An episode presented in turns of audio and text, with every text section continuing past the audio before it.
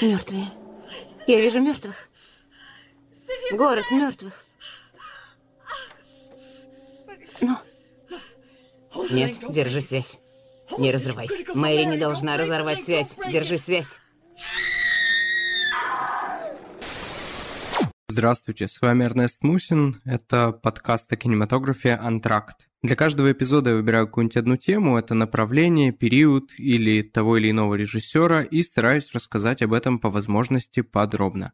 И сегодня мы с вами продолжаем говорить об итальянском хорроре. Героем прошлого эпизода был полноправный король жанра джалло Дарио Арджента, а сегодняшний наш герой Лучио Фульчи, не менее культовая фигура среди поклонников ужасов. Если Арджента – это мастер жестоких и визуально безупречных триллеров, то Фульчи, в свою очередь, известен своим весомым, фактически неоценимым вкладом в стиль экстремального хоррора, то есть того, в котором насилие эстетизируется, а уровень его отображения на экране доводится ну просто до каких-то немыслимых пределов. Но не только этим известен Лучио Фульчи, давайте будем разбираться вместе. К слову, Фульчи и Арджента нередко идут в паре, и в паре этом как-то э, им обоим не очень комфортно. Не самим режиссером, разумеется, а исключительно в глазах киноманов. Факт того, что и тот, и другой сняли свои лучшие фильмы в одной стране в одно и то же время, э, сам этот факт делит любителей жанра на два лагеря. Команда Арджента и команда Фульчи. Вот верьте мне на слово. Вы не найдете ни одного преданного фаната или знатока евро-хоррора, который скажет вам, что оба они одинаково хороши, что нет смысла спорить, кто был круче. Конечно, вот те же критики к Арджента всегда были более благосклонны, чем к Фульчи, который э, долгие десятилетия имел репутацию маргинала-одиночки, человека крайне непубличного, а среди критиков так и вовсе бездарного режиссера. Э, все это не мешает киноманам противопоставлять их, сравнивать и вести этот многолетний спор. И у тех и у других есть аргументы как справедливые, так и не очень.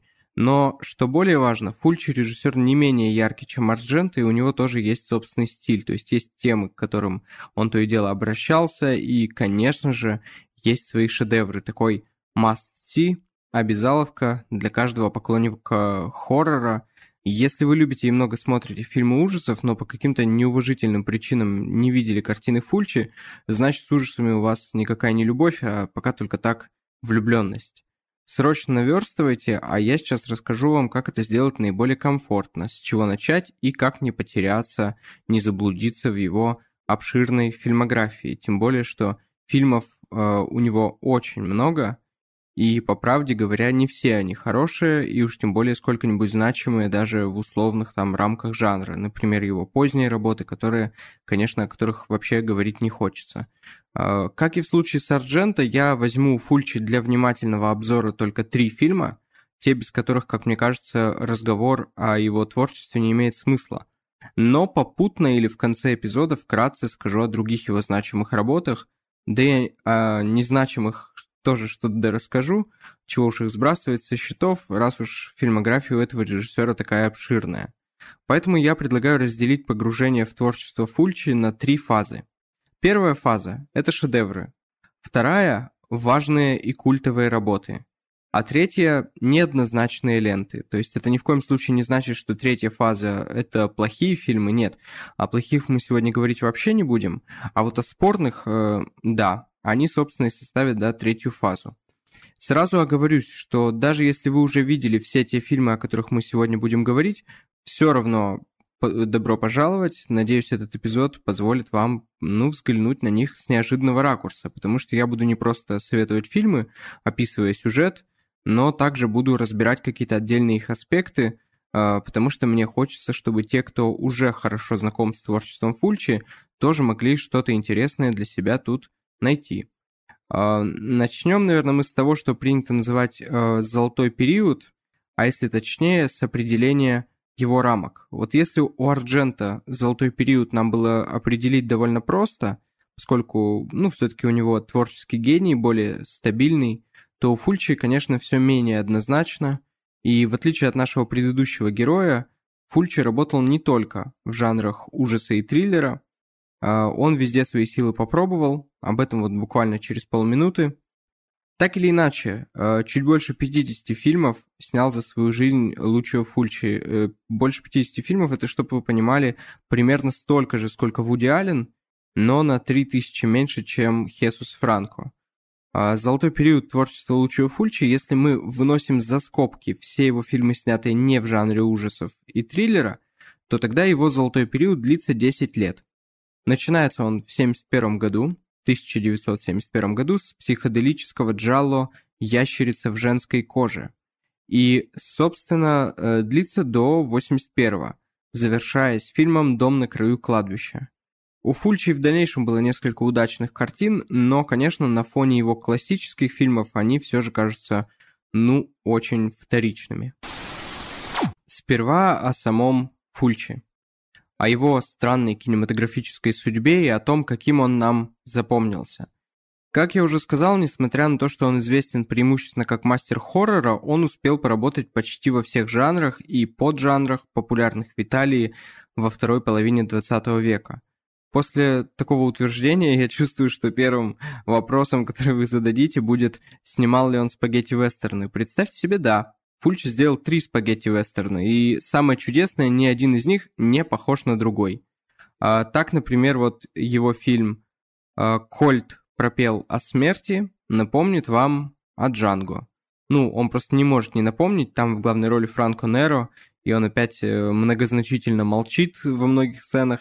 А, а вот, например, другой вестерн Фульчи, который называется «Четыре всадника апокалипсиса», это уже, что называется, хиппи-вестерн. А, он снят был, по-моему, в середине 70-х, и там Томас Миллион, э, Томас Миллиан э, в роли странствующего по пустыне садиста, списанного, кстати, в свою очередь, с Чарльза Мэнсона. Uh, то есть такой вот необычный фильм. И там, кстати, тоже есть элементы хоррора.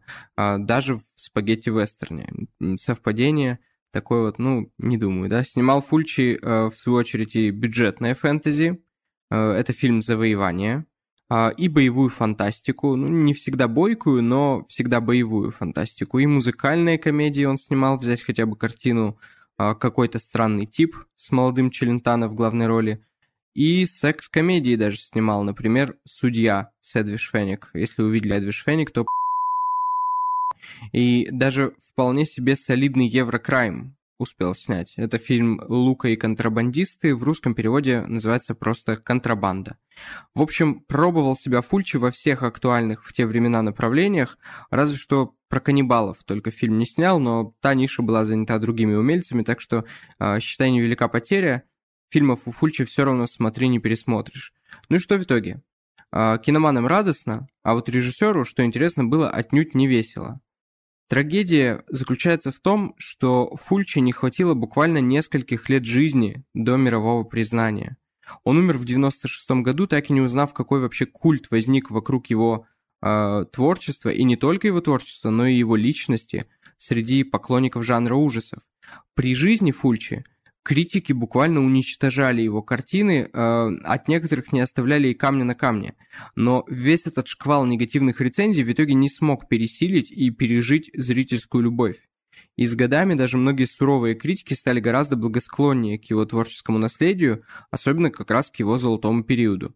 Конечно, э, не нужно обнадеживаться, да, Фульчи не записали и, понятное дело, никогда не запишут в классике мирового кино, но в последние лет 10-15 он уже точно вышел из зоны guilty pleasure, то есть таких э, постыдных удовольствий, и не только среди любителей хоррора, которые сейчас уже считают его, ну, ни много ни мало непризнанным королем итальянского хоррора вместе с упомянутым э, Дарио Ардженто, ну и их старшим э, отцом, ну, естественно, кинематографическим отцом Марио Бава. Э, в жанре хоррор Фульчи действительно уже классик. Пусть нестабильный, пусть причудливый и пусть даже не весь, э, но все же это так. Для фанатов хоррора он всегда был иконой, но вот что интересно, я познакомился с творчеством Фульчи в конце нулевых, когда был еще подростком, и тогда же начал отчаянно искать какие-то серьезные большие статьи о нем, критические.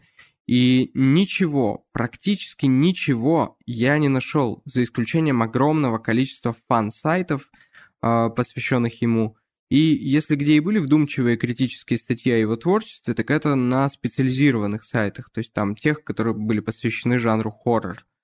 Получается, что вплоть до наступления 21 века Фульчи по-прежнему оставался для мира большого кино каким-то жанровым маргиналом, а, таким типичным режиссером категории «Б». А, но в последние годы многое изменилось. А, любовь э, фанатов э, жанра по всему миру у Фульчи была всегда, это мы знаем. Но одобрение критиков пришло только недавно. Знаете, как это часто бывает? Нам уже известно много таких случаев, когда критики могут равнять с землей какого-нибудь режиссера, а потом некий американец э, по имени Квентин Тарантино громко заявляет, что этот режиссер великий. И кинокритики говорят, а, ну да, в общем-то так оно и есть, раньше там мы просто как-то не очень часто об этом говорили, но вообще да. А вот с Фульчи произошло именно это. В 98-м Фульчи уже было два года как э, не с нами. В 98-м отреставрировали один из главных фильмов в его творчестве, картину под названием «Седьмые врата ада», и выпустили этот фильм в повторный мировой прокат. А, компания Квентина Тарантино издала фильм на VHS и DVD, а Тарантино объявил э, Фульчи одним из своих любимых фильмов, э, объявил не Фульчи, а «Седьмые врата ада», одним из своих любимых фильмов ужасов в истории кино. А, уже через несколько лет, в 2004 году, у «Седьмых врат ада» был ретроспективный показ на 61-м Венецианском кинофестивале. И с тех пор Фульчи начал постепенно выходить из категории эм, строго для фанатов жанра. О его фильмах периодически появляются статьи в серьезных изданиях, да что там, важнейшее издание о кинематографе, если не важнейшее, то уж точно самое культовое в истории, Каюди Синема, в 2017 году в майском номере напечатала большой материал о творчестве Фульчи. И не где-то там на последних страницах, а в рубрике, которая называется «Внимание». Называется «Заново открытое кино». К слову, это вообще не единственный материал Каюда Синема о Фульчи за последние годы. Но бог с ней с критикой. Фульчи снимал зрительское кино, он никогда этого не стеснялся, а зрители в свою очередь ответили ему взаимностью, пусть и не сразу. Даже те фильмы Фульчи, которые в годы выхода проваливались в прокате, они уже в нулевые годы стали суперхитами. А они начали массово издаваться на DVD, Blu-ray, причем тиражи их быстро раскупаются и выходят все новые и новые издания. Каждый раз там со свежими уникальными бонус-материалами. А один только «Дом на краю кладбища» реставрировался а, несколько раз, и в сети можно найти версии с различными видами цветокоррекции и звука, а пару лет назад он и вовсе был выпущен в формате 4К. И все же Фульчи личность исключительно трагическая, потому что, как я уже сказал, он не дожил до того момента, когда стал настоящей звездой. Вот, например, незадолго до смерти, когда он уже тяжело болел, он приезжал на хоррор-конвент в Нью-Йорке. Для тех, кто не знает, хоррор-конвенты – это мероприятия, на которых фанаты жанра встречаются со своими героями, то есть режиссерами, актерами, общаются с ними, пересматривают фильмы. А, ну, такая очень, э, очень теплая, дружеская, уютная атмосфера там всегда царит. Так вот те, кому посчастливилось на этих конвентах встретиться с Фульчи, пообщаться с ним, все как один вспоминают его как очень растерянного человека, который вообще искренне удивлялся тому, что столько людей пришло на встречу с ним, да еще и зачем-то вопросы какие-то ему задают. А, понятное дело, не будем лукавить, он знал, что у его творчества есть поклонники, но он даже не догадывался, что они существуют за пределами его родной Италии. К тому же при жизни фильмы Фульчи не становились хитами, по крайней мере такими хитами, которыми они бесспорно являются уже сейчас. И вот мне по-человечески жаль его. Жаль, потому что еще бы лет пять жизни, и он был бы вообще шокирован тем, что фанатов у него огромное количество не только в Италии или Америке, но по всему миру, в России в том числе. Вот буквально вчера я ради интереса полез в паблики ВКонтакте, посвященные Фульчи. Многим великим режиссерам, как вы знаете, вообще никаких пабликов не посвящено. И первое, что я там обнаружил, это рассказ жителя Астрахани о том, как он, приехав в Италию, прошел пешком все кладбище Лаурентина, это несколько километров, чтобы найти могилу с прахом Лучио Фульчи и помянуть его. Фотографии там у него прилагаются в посте. Как я заметил вот по одной из фотографий, на этой символической могиле Фульчи красуется фраза, взятая в кавычки «I did it my way», что с английского переводится как «я делал это по-своему». И думаю, это станет логичным мостиком, чтобы перейти уже к личности Фульчи. Он действительно все всегда делал по-своему, и фильмы его крайне самобытные, и человеком он был очень своеобразным. Те, кто с ним работали, вспоминают то, что он с трудом шел на компромиссы с продюсерами. Он яростно сопротивлялся любым ограничениям своей творческой свободы, и вообще он был поразительно искренним, возможно, как многие говорят, иногда даже излишне. Уже стало анекдотом история о том, как он поступал в киношколу, хотя на самом деле никакой это не анекдот, история абсолютно правдивая. На вступительном экзамене, а, когда Лучио Фульчи поступал в киношколу, в комиссии был Лукино Висконти. А, не тезка, не однофамилица, а тот самый Лукино Висконти. И он спросил Фульчи, «Молодой человек», — сказал он, — «вы упомянули, что смотрели мой фильм «Одержимость». Как он вам?» Фульчи ответил, что Висконти ограбил несколько фильмов Ренуара. То есть, по сути, обвинение в плагиате. И как вспоминал сам Фульчи, остальные члены комиссии посмотрели на него ну просто как на монстра, а Висконти пришел в восторг и сказал, похоже, вы действительно знаете кино, у вас достаточно храбрости для того, чтобы стать режиссером. А, но, тем не менее, шутки шутками, все-таки Фульчи прожил крайне печальную жизнь, он строил карьеру комедиографа, но вскоре похоронил жену, она покончила с собой в 69 году после того, как у нее была обнаружена неоперабельная опухоль. А, Фульчи впал в тяжелую депрессию, а, которая продолжалась у него на протяжении всей жизни с перерывами, с ремиссиями. Ну и как следствие, вот после смерти жены Фульчи погрузился в жанр хоррора, то есть такой резкий вообще поворот в другую сторону, от комедии к хоррору, такая вот борьба противоположностей. И его фильмы вообще крайне редко окупались в прокате, и, к сожалению, Фульчи умер в бедности. Последние годы Фульчи тяжело болел, он снимал посредственные фильмы, очень плохие фильмы, исключительно ради погашения своих многочисленных долгов. И незадолго до смерти ему пришлось продать дом, переехать в маленькую квартиру, а после его смерти денег не осталось даже на похороны, и все расходы взял на себя Дарио Ардженто, с которым Фульчи сдружился в последние годы жизни и готовился делать совместный фильм. Сам Ардженто, сам Ардженто говорил, что для Фульчи всю жизнь, вообще вся жизнь эм, была, ну, наверное, трудным испытанием. Он был очень замкнутым человеком, который был вынужден бороться за право снимать такие фильмы, какие он хотел, он был интровертом, с очень специфическим чувством юмора. Он был по-настоящему влюблен в кинематограф, и он крайне болезненно переживал весь тот негатив, который получал от критиков. При жизни его фильмы называли пустыми и бессмысленными, эксплуатирующими и эстетизирующими насилие, и сейчас, наконец, пришли к выводу, что Фульчи был куда талантливее и куда сложнее, чем он казался раньше. Что ж, я думаю, это была хорошая прелюдия, и давайте начнем уже первую фазу знакомства с творчеством Лучио Фульчи. А для тех, кто уже смотрел все эти фильмы, начнем первую фазу погружения в творчество Лучио Фульчи. Ну или перепогружения, как вам удобно, а если вы их уже изучили. Открывающий фильм в нашей тройке обязательных к просмотру – это «Ящерица в женской коже», картина, ознаменовавшая начало его золотого периода в 1971 году.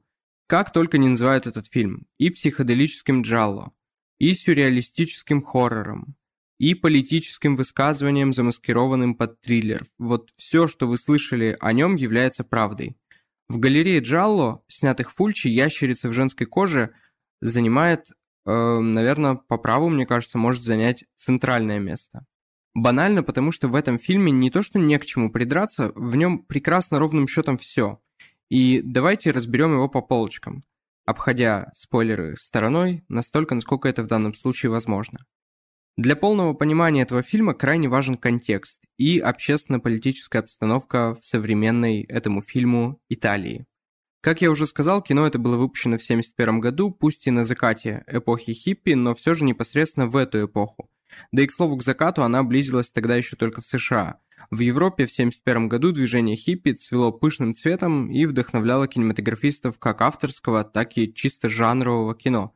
В том же 1971 э, в Италии вышло «Идеальное место для убийства» э, за авторством еще одного недооцененного режиссера Умберто Ленци. Спустя год э, Федерико Феллини уделит внимание хиппи, снимая фильм «Рим», свою оду столице Родины – Примерно в то же время жизненная философия хиппи наравне с большими и вроде как серьезными философскими и религиозными течениями была осмыслена уже великим Алехандро Ходоровски в фильме «Крот». В конце концов, у нас есть э, Ален Роб Грие во Франции, который тоже снимал картины э, очень даже, выразимся так, хиповые. Итак, Италия, как и любая другая страна западного мира, в кино по-своему откликается на ту новую жизнь, моду, мировосприятие, модель поведения, которые предлагают молодые бунтари – А, да не просто предлагают, они ведь э, теснят, да почти вытесняют весь старый уклад. И Лучио Фульчи, в свою очередь, снимает ящерицу в женской коже, в которой, как вы думаете, делает что? Он не то чтобы солидаризируется с хиппи, но определенно выносит приговор поколению стариков. Важно знать, что Фульчи на протяжении всей своей жизни был радикальным марксистом. А, не сразу, то есть он родился в, и воспитывался в католической традиции, но потом э, сам отказался, в общем-то, от этого. Э, стал, стал, как называется, вероотступником. Ну и надо полагать, что, будучи радикальным марксистом, в своем творчестве Фульчи нередко э, достаточно жестко а где-то наоборот очень тонко, но при этом да, одно другому не мешает, кстати, а проходился регулярно так по буржуазии. Не то чтобы это было чем-то необычным среди режиссеров его страны, есть даже такая киноманская шутка, которая звучит как «Кто из итальянских режиссеров второй половины 20 века был коммунистом?» На что отвечают «А что, кто-то не был?» Так или иначе, ящерица в женской коже хоть и предлагает нам политическое высказывание радикального марксиста, но при этом не скатывается в манифестацию или лозунговость. Если вы не ищете подтекстов, то, э, а тем более политических подтекстов, если вы вообще далеки от политики, что совершенно нормально, то, смотря «Ящерицу в женской коже», вы просто наслаждаетесь идеально написанным и поставленным чисто жанровым кино. Главная героиня фильма – немолодая женщина по имени Кэрол, богатая наследница, состоящая в несчастливом браке с расчетливым мужчиной, женившимся, э, женившимся на ней из-за возможности построить политическую карьеру – по протекции ее влиятельного очень отца. У мужа есть э, взрослая дочь от первого брака, которая живет с ними и с которой Кэрол не то чтобы здорово ладит. А Кэрол тяготится своей скучной жизнью и завидует своей соседке, которая является собой, ну, наверное, ее полную противоположность. А ее соседка хиппи, у нее что ни день, то вечеринка с оргией, в то время как у Кэрол семейные ужины, на которых всегда царит гробовая тишина, потому что все изо всех сил пытаются найти хотя бы одну тему для разговора. А, то есть такой вот а, типичный буржуазный уклад жизни. Кэрол, как и положено даме из высшего общества, ходит к психоаналитику, которому доверяет самое сокровенное. В деталях она описывает ему свои сны, в которых она занимается жаркой любовью со своей совсем не целомудренной соседкой. На одном из таких вот сеансов Кэрол рассказывает аналитику, что в последний раз ей снилось, как она, полностью обнаженная, убила соседку прямо в спальне. Э, в спальне соседки, естественно. И описывает этот сон в деталях.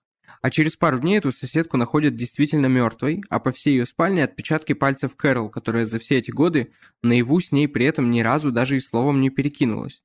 Дальше члены семьи Кэрол начинают подозревать друг друга, потому что становится все более очевидно, что убийца кто-то из близких людей Кэрол, кто пытается свести ее с ума, ну и все в таком духе.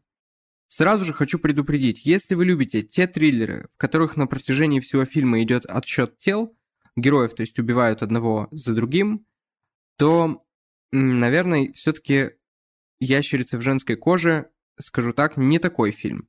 Он в этом смысле ближе к классическому детективу, но это не значит, что он лишен экшена или там напряженных сцен. Хоть сперва и может показаться, что фильм как-то долго раскачивается, но в какой-то момент Фульчи буквально бросает нас в огонь. И не прибегая к спойлерам, я скажу, что в фильме есть долгая сцена преследования, которая уж точно заставит вас изрядно поволноваться. А что еще круче, так это то, что ей предшествует сцена, которая не иначе, как уже из жанра хоррор к нам перекочевала – это запоминающийся эпизод, действие которого происходит не где-то, а в психиатрической лечебнице.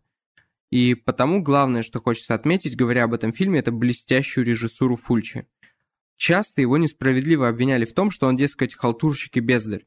И это несправедливо, потому что, видимо, те, кто обвиняли, смотрели только его поздние фильмы. А «Ящерица в женской коже» вообще снимает все вопросы касательно наличия у Фульчи таланта режиссера. Талант у него есть и еще какой. С первых кадров мы понимаем, что Зрелище, которое нам предстоит увидеть, будет наполнено галлюцинациями, сновидениями, и то и дело а, разменивать будет этот фильм сухую реальность и абсолютно логичный детектив на триповые сцены, которые иллюстрируют а, состояние тяжелого стресса. И в котором весь фильм пребывает Кэрол, главная героиня. То есть не иначе, как, э, как э, такое вот безумное, э, вполне хиповое себе кино. То есть э, когда кто-то так изощренно пытается тебя подставить, да, то, естественно, у тебя начинается состояние стресса, и Кэрол в этом смысле вот идеальный э, персонаж подобного рода фильмов. И во многом также благодаря операторской работе э, Луиджи Кувейлера, того самого, который снимал «Кроваво-красное», Фульчи мастерски чередует реальность и сон. И, конечно, не последнюю роль здесь играет саундтрек великого Энио Мариконе. На дворе эпоха хиппи, съемка Кувейлера в нее очень органично вписывается, и Мариконе вообще не отстает от него. Он украшает самые мрачные и напряженные моменты фильма авангардными, э, такими полуджазовыми пассажами. Вся эта психоделическая феерия цвета и звука ничуть не мешает Фульчи выстроить сюжет таким образом, чтобы он идеально синхронизировался с э, социальным каким-то вот социальной критикой, которую фильм предлагает. И э, заметно вообще, как Фульчи отвратительно тревога представителей э, привилегированного класса, их тревога о том, что их привычный уклад жизни пошатнулся из-за хиппи, и э, из-за того, как они за короткий период времени эти хиппи переформатировали общество. Фульчи, если брать в учет его взгляды, хочет, чтобы лицемерный и ханжеский мир, старый мир, был снесен. Но при этом «Ящерица» — это кино не о том, как высший класс боится потерять свое место под солнцем. Это кино о том, как элита боится потерять лицо, и на какие жертвы готовы ради сохранения этого лица. Фульчи делает все, буквально сцена за сценой, чтобы мы заметили, как это лицо уродливо и как, как его улыбка фальшива. Человек человеку волк в овечьей шкуре, и, по мнению Фульчи, по-другому в высшем обществе в современных ему общественно-политических условиях быть просто не может. Пожалуй, в этом смысле ближайший сор, э, собрат э, «Ящерицы в женской коже» — это фильм Умберто Ленци «Спазм». Еще один джалло, который ставит привилегированному классу страшные диагнозы. И, э, кстати, совпадение или нет, спазм Умберто Ленца, он тоже крайне психоделичен, и в этом отношении он даже более радикален, чем ящерица. Обязательно посмотрите этот фильм, если вам понравилась ящерица в женской коже. Кстати, сразу после ящерицы в женской коже Фульчи снимет другой любопытный триллер под названием «Муки невинных». И если в ящерице объектом критики является общественная элита, то в «Муках невинных» Фульчи, что вполне вообще закономерно для человека его взглядов, предъявляет уже церкви за все ее грехи. Простите, я не удержался от такого каламбура. И вот сейчас я вынужден остановиться и задать вам вопрос. Что вы скажете, если вам предложат посмотреть такую сцену? Глубокая ночь. В автомобиле сидит девушка и видит священника, стоящего напротив машины. Некоторое время назад этот священник повесился на местном кладбище а теперь явился перед девушкой и пристально смотрит на нее, как будто побуждая к чему-то. Девушка начинает плакать кровью, после чего мы слышим странные звуки. Так обычно звучат рвотные позывы.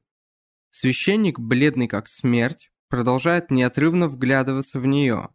И на протяжении следующих двух минут, долгих двух минут, девушка медленно выблевывает свои внутренности, пока кровавые ручьи идут из ее глаз.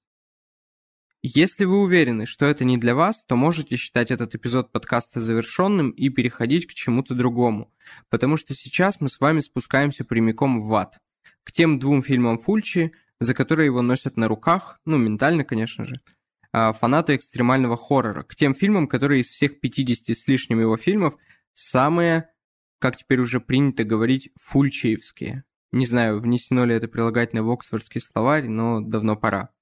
И если вы все еще здесь, то мы с вами говорим, а, перенеслись мы с вами на 9 лет вперед, и говорим о фильме 1980 года «Город живых мертвецов». С мест в карьер фильм начинается с жуткого крика и спиритического сеанса, на котором Мэри, женщина-медиум, видит кладбище города Данвич, привет Лавкрафт, на котором вешается священник. То ли просто вероотступник, то ли мессия зла, антихрист во плоти. Все это, разумеется, происходит под э, гипнотическую музыку маэстро Фабио Фрици, прежде ответственного за ту самую мелодию из «Семи нот в темноте», которую вы слышали в «Убить Билла», и с тех пор не можете выкинуть из головы в сцене, когда Эль Драйвер приезжает покончить с лежащей в коме Беатрикс Кидо, там играет э, музыка именно что Фабио Фрици, он же композитор а, фильма «Город живых мертвецов» и нескольких других фильмов Фульчи. Многие хорроры, э, конечно, могут только позавидовать тому, как стильно вообще сделана открывающая сцена в «Городе живых мертвецов». Это мрачнейшие синтезаторы, гнетущие пэды, тугое пространство этих пэдов неспешно разрезает сексуальная соло-гитара.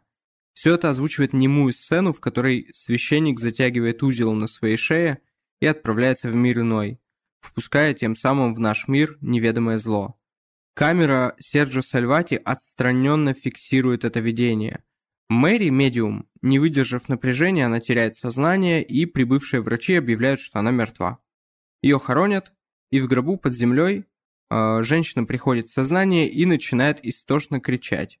В этот момент у ее могилы находится журналист, который, собственно, и помог ей, э, помогает ей вы... Она рассказывает ему о городе под названием Данвич, который она видела во время спиритического сеанса, и о пробудившемся там зле, и он, такой вот скептик и циник, отправляется с ней в этот город, который э, город, в свою очередь, оказывается найти не так-то просто. И то, что я вам описал, это лишь завязка фильма. Дальше больше. Сюжет развивается вообще здесь очень стремительно, одна роскошная сцена следует за другой, и самые яркие сцены это те, которые происходят непосредственно в Данвиче. Это довольно-таки густо населенный фильм, э, и у Фульча он получается, ну, действительно, таким разнообразным. Э, можно сказать, что это что-то вроде э, Роберта Олтмана в, в духе хоррора. Я, конечно, иронизирую сейчас, очень сильно иронизирую, но думаю, те, кто знает Олтмана и кто видели «Город живых мертвецов», считали то, что я имею в виду. Вообще нас знакомят постепенно с разными жителями этого городка, и надо понимать, перед нами совсем не прогрессивное общество. Так, например, здесь есть местный юродивый, просто странный молодой человек – каких в большом городе были бы сотни, и он среди них преспокойно бы затерялся и не выглядел бы как-то вычурно. Но здесь он изгой. Мы узнаем, что он и мухи за всю свою жизнь не обидел, ходит на сеансы к психотерапевту, единственному человеку, который его не только принимает, но и понимает. И когда в ночной Данвич возвращается покойный священник и начинают пропадать первые люди, естественно, все подозрения падают на этого молодого человека. И похоже, что из э, взрослых людей здесь только психотерапевт верит в его невиновность. Он тоже человек широких взглядов, эм, он единственный, а, тоже я имею в виду, как и Фульч. А, и в этом городе он олицетворяет, э, ну, вот в этом современном средневековье этот психотерапевт олицетворяет голос разума. И кроме него в невиновность изгоя верят только девушки-подростки. Фульч всегда говорил, кстати, что снимает фильмы исключительно для молодежи, и что чем активнее молодежь ставит под сомнение а, убеждения своих родителей, тем больше общество шансов преодолеть отсталость. А, идея фильма, в общем-то, на поверхности и лежит. «Город живых мертвецов» — это попытка Фульчи в рамках чисто жанрового кино отрефлексировать фашизм. Его расцвет в Италии пришелся на юность режиссера, он родился в 1927 году, и уже после краха режима Муссолини Фульчи заинтересовался марксизмом. Ну а дальше вы знаете. Об этом я упоминал, когда говорил только что о ящерице в женской коже. И, кстати, хоррор-то это прекрасный, если не сказать идеальный жанр, э, чтобы осмыслять такие разрушительные явления, как фашизм. Итак, провинциальный Данвич это место, где самосуд обязательно настигнет тебя, если ты чем-то отличаешься от своих соседей. То есть не укладываешься в общественную существующую норму, и потому неудивительно, что зло подземельное полезло наружу именно здесь. В тот момент, когда Мэри вместе с журналистом приезжает в Данвич, появляется ощущение их теперь уже абсолютной изолированности от внешнего мира. И несмотря на обилие шоковых сцен, фильм не делает упор на скримеры, то есть такие классические бу-моменты. Фульчик к началу съемок «Города живых мертвецов», как он вспоминал, был разочарован в хорроре как жанре и хотел сделать не просто фильм со страшными эпизодами, а снять кино, которое было бы не меньше, чем от первого до последнего кадра пропитано вот таким вязким, гнетущим ощущением ужаса. И ощущение это поистине депрессивное, то есть в противовес тем развеселым американским хоррорам, которые наводнили кинотеатры как раз в начале 80-х, а, те хорроры хоть и не имеют никакого отношения к жанру комедии, но предлагают они именно, что весело провести время. А, так вот, в отличие от них, этот фильм не такой. А, те фильмы, американские развеселые хорроры, их смотрят, в какие-то моменты вздрагивают, а досмотрев, говорят, было прикольно. А Фульчи, снимая «Город живых мертвецов», хотел, чтобы зрителю не было вообще ни разу прикольно чтобы ужас не проглядывал где-то вдалеке, ожидая своего часа, а чтобы он был сконцентрирован в каждом углу и исходил даже от, на первый взгляд, безвредных явлений, объектов и людей. Даже зомби здесь. и те условные выступают скорее как символ, то есть это лишь формально это живые мертвецы. И при этом, да, невозможно не заметить, что они и людей-то жрать не сильно пытаются. Здесь они не иначе как зло, обретшее плоть, рассредоточенное, окутывающее все вокруг.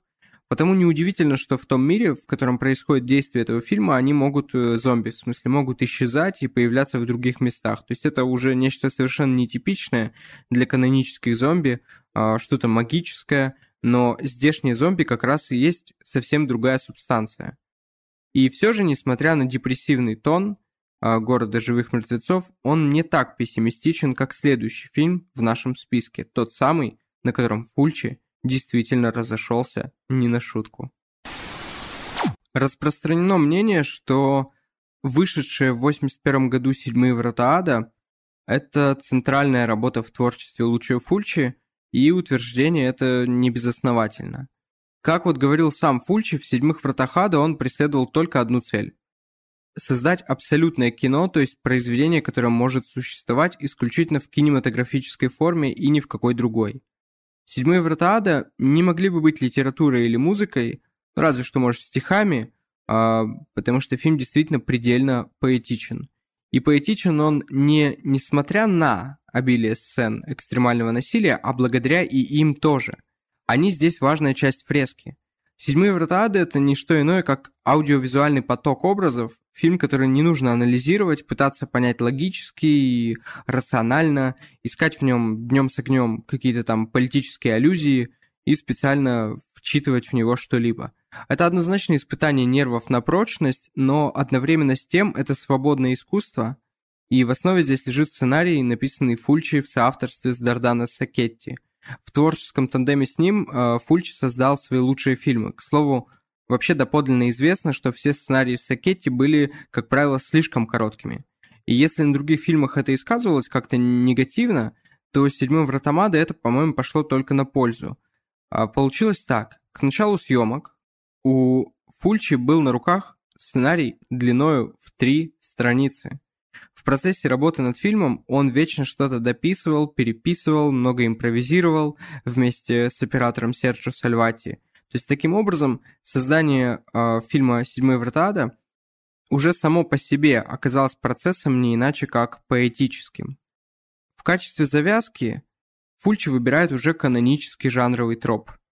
Эм, так начинаются вообще тысячи фильмов под жанра Haunted House, и происходит следующее. Героиня въезжает в зловещий дом. В «Седьмых вратах» молодая женщина по имени Лиза Мэрил получает в наследство старинный отель в Новом Орлеане, и, как она позже выясняет, в подвале отеля располагаются одни из врат ада. Непосредственно перед началом основного действия фильма нам показывают пролог. А, в некоторых версиях он в цвете, в некоторых версиях он в ЧБ, в некоторых в сепии. А, по-моему, если я не ошибаюсь, на сегодняшний день последняя версия, вот актуальная, как, как можно сказать, это версия с прологом в цвете, то есть та, которая выходила на Blu-ray. И возвращаясь к прологу, да, а, действие его происходит на 50 лет раньше событий фильма. А, в прологе некий художник по фамилии Швейк, проживающий в этом отеле, подвергается линчеванию. Местные жители обвиняют его в колдовстве, забивают цепями и распинают как Христа. Ну а в наши дни врата ада открываются, и происходит это именно в тот момент, когда Лиза предпринимает попытку облагородить злосчастный отель, который вот ей достался в наследство. Как вдруг Фульчи дает волю фантазии. То есть, э, давайте тогда еще кое-что подчеркну. Вот, э, как вы уже поняли, это самый что ни на есть классический сюжетный сеттинг. Если вы смотрели много хорроров, то вас вроде бы ничего и не удивляет в сюжете. Но вот дальше нас ждут бессюжетность, череда образов, которая смахивает на поток сознания психически неуравновешенного человека. Это еще слабо сказано. Но что еще важнее, сознательно беря самую стандартную из всех завязок, Фульч с одной стороны пускает нарратив в свободное плавание, а с другой он последовательно обманывает зрительские ожидания, как будто намеренно сворачивая каждый раз не в ту сторону, в которую зритель уже готовится повернуть вместе с героями. Действие может развиваться стремительно, как вдруг долгое, не иначе как фильм в фильме, сцена со смертью какого-нибудь вообще эпизодического персонажа. А потом вновь погоня героев за чем-то призрачным, пугающие видения. И самое замечательное – это ночной кошмар, от которого нельзя пробудиться. Персонажи живут внутри него. И режиссер не предлагает нам исход. и в какой-то момент становится очевидно, что он даже не планирует вытаскивать их оттуда.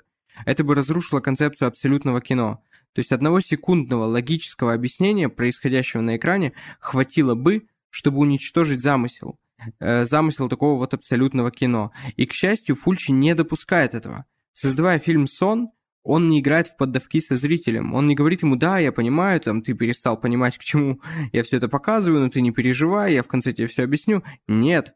Это ведь вообще роковая ошибка многих э, психоделических хорроров, ну или абстрактных хорроров, когда к финалу они вдруг внезапно скатываются в объяснение самих себя, и это все выглядит так неловко, так вообще стыдно, как будто нас держат за дураков. Э, режиссер так не доверяет зрителю, там, что берет на себя ответственность разжевывать свой замысел в конце. Зачем?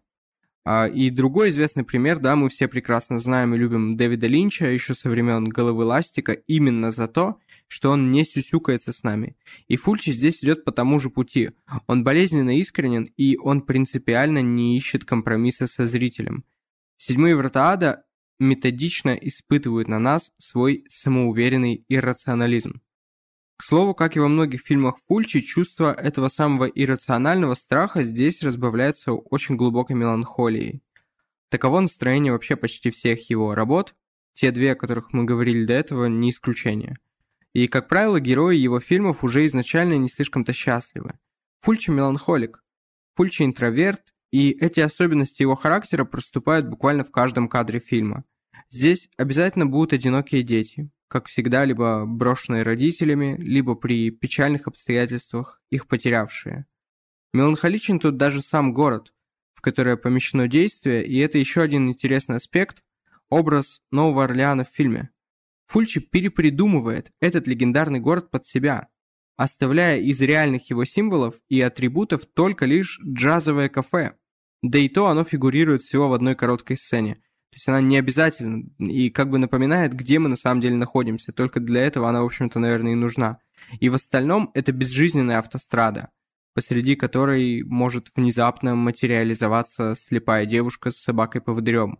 Это пустынное кладбище. И сплошь старые дома, по которым ремонт уже все глаза выплакал. И все это бессознательное и условное озвучивается одним из лучших саундтреков фильмографии Фульчи – да и фильмографии его композитора Фабио Фрици.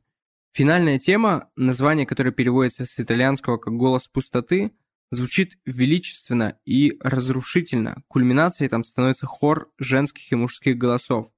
Но э, на саундтреке даже берет начало эта тема, что важно с пары клавиш в тишине и флейты, которая подхватывает их печальную мелодию. И суммируя все это, я скажу, что «Седьмые врата ада» – один из самых поэтичных хорроров в истории кино. Незаслуженно оплеванный в год выхода, но в последние годы заслуженно обретший культовый статус.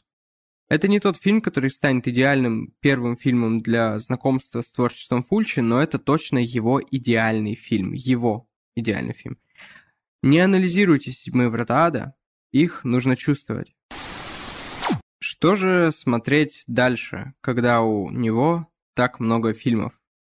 Итак, вторая фаза знакомства с Фульчи. Другие его культовые и или и, и или важные работы. И раз уж мы сегодня с вами говорим только об ужасах и триллерах, могу предложить в немного хаотичном порядке следующие картины. «Семь нот в темноте», «Одна на другой», «Дом на краю кладбища» и «Зомби 2». После просмотра эм, «Ящерицы города» и «Седьмых вратада» следующим э, фильмом, как мне кажется, достаточно логичным э, и вообще удачным поворотом э, может оказаться фильм под названием «Семь нот в темноте», вышедший в 1977 году. Он хорошо идет в паре именно с «Ящерицей в женской коже». Это тоже Джало, но психоделический антураж конца 60-х заменен в нем уже на внешние атрибуты классического хоррора. То есть это что-то среднее между детективным триллером и хоррором. И, как, в общем-то, и кроваво-красная Арджента, «Семь в темноте» умело комбинирует эти жанры, балансирует между тем и другим и при этом каждый раз выигрывает. На мой взгляд, «Семь в темноте» — это очень удачная картина, одна из лучших в творчестве Фульчи – Это крепкая работа от первого до последнего кадра, и, конечно, здесь тоже замечательный саундтрек из все той же золотой эпохи итальянской киномузыки. О нем я уже упоминал, когда говорил вам, э, приводил вам пример музыки, которую вы слышали в э, фильме «Убить Билла». Это вот она и есть. И я очень долго сомневался, не включить ли мне вообще «Семь нот в темноте» в топ обязательных фильмов Фульчи, но все-таки решил, что раз уж топ-3, так тому и быть, будет топ-3. Но, уверяю вас, этот фильм ничуть не хуже «Ящерицы в женской коже», и я очень надеюсь, что мы о нем обязательно с вами еще подробно поговорим, просто уже в каком-нибудь другом контексте, благо э, контексты для него еще найдутся. Переходим к следующему фильму нашего дайджеста, второй фазы. Если же вы хотите качественный и напряженный триллер без примеси ужасов, то берите фильм 60, э, 69 года «Одна на другой», это восхитительно яркое кино. Оно не отпускает от экрана вплоть до финальных секунд. Это кино, украшенное совершенно взрывным джазовым э, саундтреком Рица Арталани. Если вы, как я, любите стильные итальянские неонуары, вроде «Паранойи» Умберто Ленци, то не пропустите картину Фульчи одна на другой. К слову, в главной роли здесь тот же Жан Сарель, который э, позже снимется и в «Паранойе», и у Фульчи в «Ящерице женской кожи» он э, снимется тоже буквально через пару лет. То есть пусть одна на другой. Кино не такое уж и популярное, как другие фильмы нашего списка, но это и делает его таким ценным. Это своего рода скрытый алмаз в большой фильмографии Фульчи. Ну а если же с неонуарами вам не по пути, и вас все-таки тянет на страшное, то смело приступайте к просмотру «Дома на краю кладбища». Это последний фильм в золотом периоде Фульчи. Снят он был сразу после «Седьмых вратада» в один год и унаследовал от них подчеркнуто депрессивный тон и ощущение абсолютной безысходности. Но действие здесь помещено уже в сжатое пространство, а персонажей минимум. Семья въезжает в страшный дом. Э, и он снят, конечно, был, да, на, на волне успеха кубриковского сияния, это невозможно не заметить, но, да, что тогда не снималось вообще на волне э, успеха кубриковского сияния, можно сказать, десятки, сотни фильмов были э, сняты, хотя успех у кубриковского сияния в те годы, когда он вышел, был, ну, сомнительный, там, и «Золотая малина» и так далее, но все равно фильм стал культовым буквально сразу же. Э, сразу же был признан культовым, а великим впоследствии, буквально через несколько лет. И, естественно, ему подражали. А, Дом на краю кладбища это все-таки не, не сияние, а фильм немножко о другом. И пусть он не так динамичен, как другие работы Фульч тех лет, но ему эта динамика повествования, она ему и даром не нужна. Дом на краю кладбища выдержан уже в ином стиле, нежели Город живых мертвецов а, или там Седьмые врата ада. А, с ними его объединяет только то, что в главной роли в нем тоже снимается Катриона Маккол – замечательная актриса, которую увидели в том и в другом фильме. И его неторопливый темп а, оправдан историей, которую Фульчи в нем рассказывает. Есть здесь и зазеркалье, и несчастная мертвая девочка, и даже абсолютно постмодернистский элемент. Злодей-садист по фамилии Фрейд Штейн, что, понятное дело, раскладывается на Зигмунд Фрейд и доктор Франкенштейн. Но главное, много вы вообще смотрели фильмов, где в доме с привидениями единственным привидением является живой мертвец. То есть не дать не взять, у Фульчи к живым мертвецам был особый пиетет, он этого не стеснялся, да и, к слову, зомби его крайне нетрадиционны. И вот тут мы подходим а, уже к следующему фильму нашего, нашей второй фазы, и он называется «Зомби 2». Снят он был в, 70, э, в 79, да, в 79 году, и когда речь идет о «Зомби 2», с порога надо предупредить, что никакого «Зомби-1» не существует. Фильм просто прокатывали в Италии как сиквел к «Рассвету мертвецов» Джорджа Ромеро, хотя, конечно, фильм Фульчи – это самостоятельное произведение. «Зомби-2» притягателен преимущественно тем, что возвращает зомби на их кинематографическую родину, на тропические острова. Вспомните там, я не знаю, фильм «Я гуляла с зомби» Жака Турнера. Изначально зомби в кино обитали именно там, а не в мегаполисах именно на тропических островах. И «Зомби 2» стал по-настоящему культовым. На Blu-ray диске или в местах не столь отдаленных вы можете найти его версию в 4К. И все-таки, как по мне, а, по качеству реализации изначальной задумки все-таки «Зомби 2» очень далек от других классических работ Фульчи. Я понимаю, что у меня сейчас полетят камни фанатов режиссера и конкретно фанаты «Зомби 2», но хоть убейте. Э, рука не повернется поставить этот фильм в один ряд с такими глубоко авторскими работами, как э, «Город живых мертвецов» или «Седьмые врата ада». Я понимаю, что в «Зомби 2» Фульчи выступает не только как режиссер, но и как киноман. Да, он отдает дань классике зомби-муви, идет по ее уже забытому к концу 70-х пути, миксуя его а, миксуя с трендами кино современности. И да, он не поддается соблазну сделать а, апокалиптический зомби-хоррор в подражании рассвету мертвецов Ромеро. То есть Фульчи не делает то, что пытались сделать все остальные итальянские режиссеры хорроров в те годы. Ничего он тут не копирует, не ворует, он действительно очень оригинален. Но все же это не шедевр уровня других его фильмов, и уж тем более это не шедевр уровня, уровня работ Ромеро, которым он проигрывает ну практически во всем. И вы можете со мной быть не согласны и будете правы, потому что ни на какую объективность э, я не претендую. Фильм культовый, его обожают поклонники Фульчи, и все это совершенно справедливо. Кстати, у фильма есть сиквел под названием «Зомби 3», вышедший спустя почти 10 лет после оригинала, и это, как говорится, когда не знаешь, то ли смеяться, то ли плакать. «Зомби 3» — это проект, с которого Фульчи уволился в процессе съемок из-за творческих разногласий с продюсерами, и в итоге в итоге за ним фильм доделывали другие режиссеры. Режиссеры эти лютейшие просто трэшмейкеры, которые доделывали «Зомби 3», они просто круглые бездари, которых я даже не буду называть по имени, чтобы не делать им славу. Но единственное, что я скажу о «Зомби 3», не смотрите этот трэш.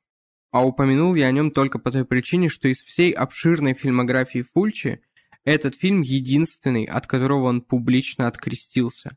Он неоднократно говорил в своих интервью, что несет ответственность за все свои картины, как хорошие, так и плохие, но не за «Зомби 3», потому что от него там осталось всего несколько сцен. Поэтому вообще стыд и позор компании Severin, которая выпустила это кино на Blu-ray с огромной надписью A Film by Lucio Fulci на обложке. Хочется ответить им No, guys, it is not a film by Lucio Fulci. Спору нет, Честь и хвала им, конечно, за то, что выпускают так много замечательных грандхаусных фильмов, но конкретно за эту маркетинговую манипуляцию только порицание. Ай-яй-яй. Помимо этих фильмов, есть еще четыре, о которых я хотел бы упомянуть. Э, собственно, они у нас и составят третью фазу погружения в кинематограф Лучио Фульчи. Это те фильмы, которые, с одной стороны, у меня не получается смело советовать без зазрения совести, потому что я не уверен, что они много кому понравятся. Лично мне они кажутся весьма спорными, а при этом каждый по своим причинам. И лично я оттуда что-то, например, очень люблю, а что-то вообще нет. Но с другой стороны, возможно, именно по причине своей неоднозначности эти фильмы, эти четыре фильма могут оказаться для искушенных зрителей особенно интересными. Итак, в третью фазу фазу неоднозначных и спорных картин позволю себе включить следующие фильмы. «Черный кот», «Нью-Йоркский потрошитель», «Рок-убийца» и «Кошмарный концерт». Начнем с «Черного кота». Это довольно необычная работа для Фульчи, который, как правило, снимал фильмы либо в Италии, либо в Америке. Здесь действие происходит в английской деревне. В главной роли Патрик Маги, вы могли видеть его в «Заводном апельсине» Кубрика, то есть, в общем, актер всем британцам британец. Да и повествование выдержано в достаточно размеренном темпе.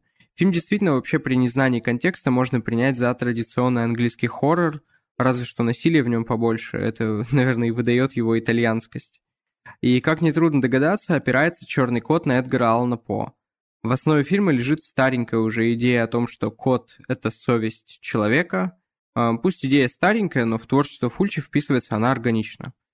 И вся эта история о злом старике, его коте, который убивает врагов своего хозяина, она вроде бы ну слишком тривиальна, но в то же время в вопросах стиля фильм превосходен.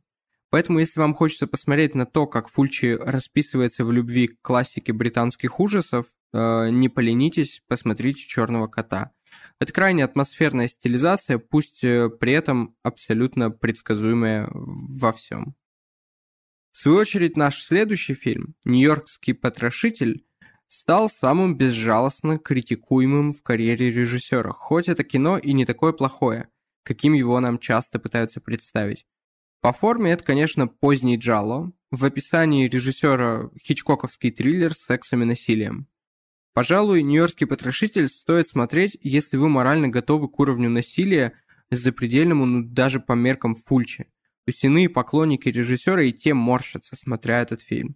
Его не Фульчи, а фильм «Нью-Йоркский потрошитель» обвиняли в женоненавистничестве, а Фульчи парировал, дескать, вы не поняли юмора, эм, Фульчи был убежденным либералом, и фильм как раз о том, как общество объективирует женщину. Так он э, отвечал критикам. Правда это или нет, лично я судить не берусь. Хотя признаю, что сквозная сюжетная линия с женщиной средних лет, которая занимает достаточно много экранного времени, этот вот мини-фильм внутри большого фильма, он явно намекает на то, что Фульчи нас не обманывает. И его фильм действительно представляет собой такую шоковую терапию с благими намерениями, наглядно отображает то, как мир мужчин отказывает немолодой женщине в праве испытывать желание, навешивает на нее ярлык порочности, считает необходимым публично унизить ее, жестоко высмеять за то, что она э, а, еще по-прежнему чего-то хочет от этой жизни. При этом надо признать, что фильм этот смотреть тяжело. А, ну, то есть реально тяжело.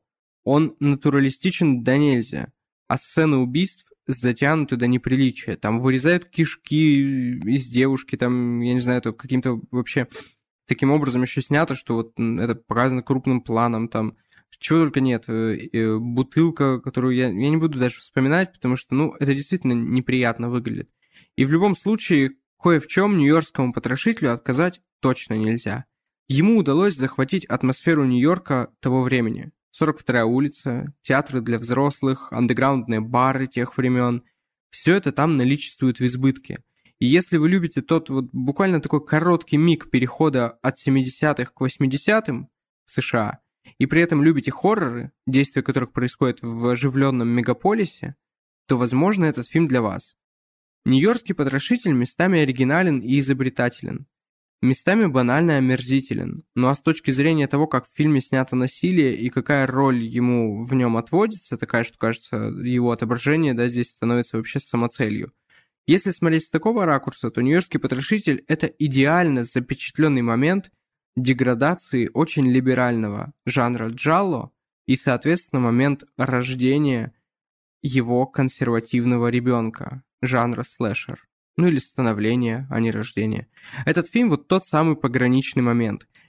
Любите слэшеры, и чтоб в них было побольше вырванных кишок, будет кайфово тогда. Да, будет очень кайфово. А если же вам, как и мне, по душе джалло, то, ну, скорее всего, вы немножечко взгрустнете. Следующий фильм э, это «Рок-убийца». Без пяти минут поздний фильм Фульчи, 84 год, и это его заход на территорию популярного в то время подросткового фильма ужасов. В школе танца заводится таинственный убийца, вот, в общем-то, и завязка. У меня от этого фильма в свое время было двойственное впечатление в том смысле, что оно радикально поменялось прямо во время просмотра. С одной стороны, фильм вроде бы не предлагает ничего принципиально нового, ни в рамках выбранного жанра, ни в контексте фильмографии режиссера. И внешне здесь, ну, прям все по канону. Кричащие девушки, последовательный отсчет тел, даже блевотный баблгам поп в качестве саундтрека. Но с другой стороны, это чертовски увлекательное кино – и удовольствие оно доставляет на совершенно неожиданном уровне, и вот на каком. В некотором роде это фильм-перевертыш. Очень радостно наблюдать, как Фульчи, работая даже в чуждом ему направлении тин-хоррора, остается верным себе. Кто-то говорил, что слэшеры должны быть непременно молодежными и не погружать зрителя в тоску? Окей, получите и распишитесь. В центре этого кино двое глубоко несчастных людей средних лет, которые упустили все шансы на своем веку и живут в мучительном ожидании конца, живут в тени самих себя из прошлого, когда-то они оба подавали большие надежды, и это очень холодное, депрессивное кино, которому на одной полке с э, веселыми американскими слэшерами было бы явно не по себе.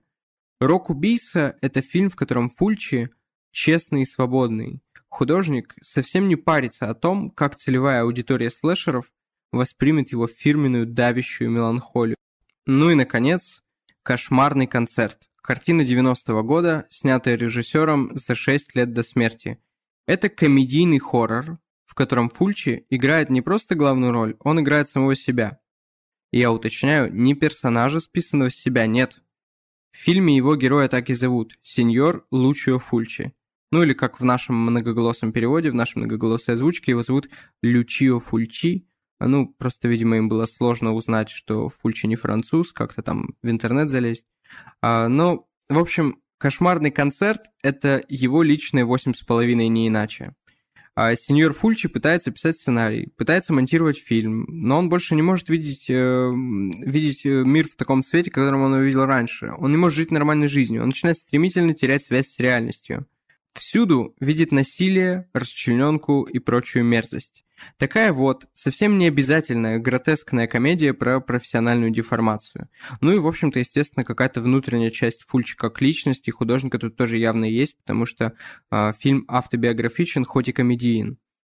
И при этом комедия у да, получается болезненно грустной, что совсем неудивительно, в конце концов, не забываем, чей фильм мы смотрим. Э, и все-таки это самоирония на максималках.